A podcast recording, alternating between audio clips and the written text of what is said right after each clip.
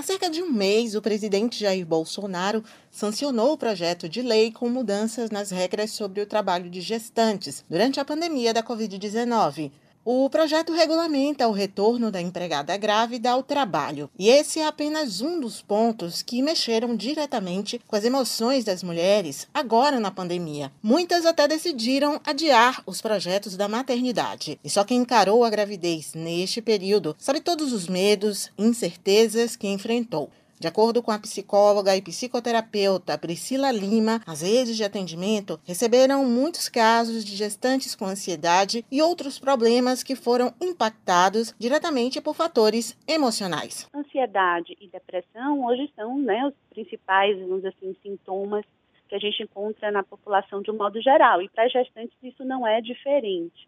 A gente não pode deixar de contextualizar a experiência da gestante no momento onde ela vive. Por exemplo, você pega as, as mulheres que ficaram gestantes né, durante a pandemia, você tem aí um, um fator né, no contexto extremamente estressor, né, que gera ansiedade, o medo da contaminação, os riscos para o bebê, os riscos para a gestante antes da vacinação, né, a ideia, por exemplo, da mulher que acabou de ter um filho durante né, o processo do, do puerpério, ela conta com a rede de apoio ainda mais reduzida, né, por conta do medo da contaminação. Então, a gente tem aí, vamos dizer assim, um fator contextual que pesou muito na experiência das mulheres durante um período.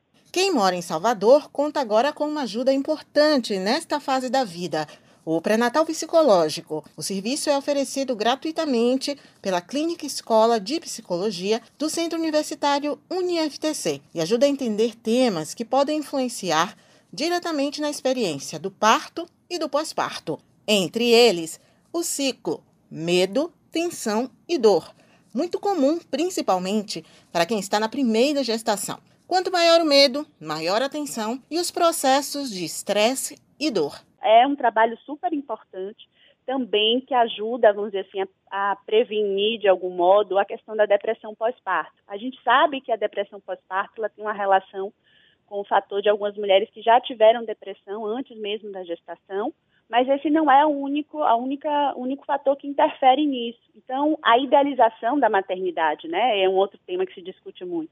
Então, essa ideia de que ser mãe é, as coisas vão ser maravilhosas, é um, lugar onde a mulher vai se realizar. Na nossa sociedade, a gente meio que tem uma programação né, de que a mulher se realiza ao ser mãe. Tanto que mulheres que escolhem a não maternidade ainda têm dificuldade de sustentar isso. A professora Priscila Lima diz que trabalhar as questões afetivas com as mães também ajuda no desenvolvimento do bebê e na formação dos vínculos entre a mãe e o filho. A qualidade, vamos dizer assim, do estado psicológico dessa mulher no pós-parto, né, durante o período do puerpério, também é algo muito importante.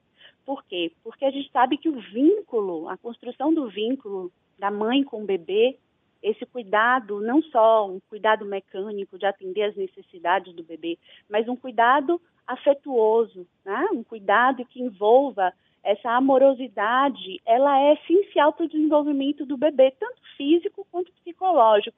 Né? Se a gente pensa que o sistema nervoso do bebê ele não nasceu pronto. E hoje, né, as evidências mostram o quanto o afeto é importante para né, essa tecelagem aí do sistema nervoso que ocorre ainda, né, é, continua ainda quando o bebê nasce.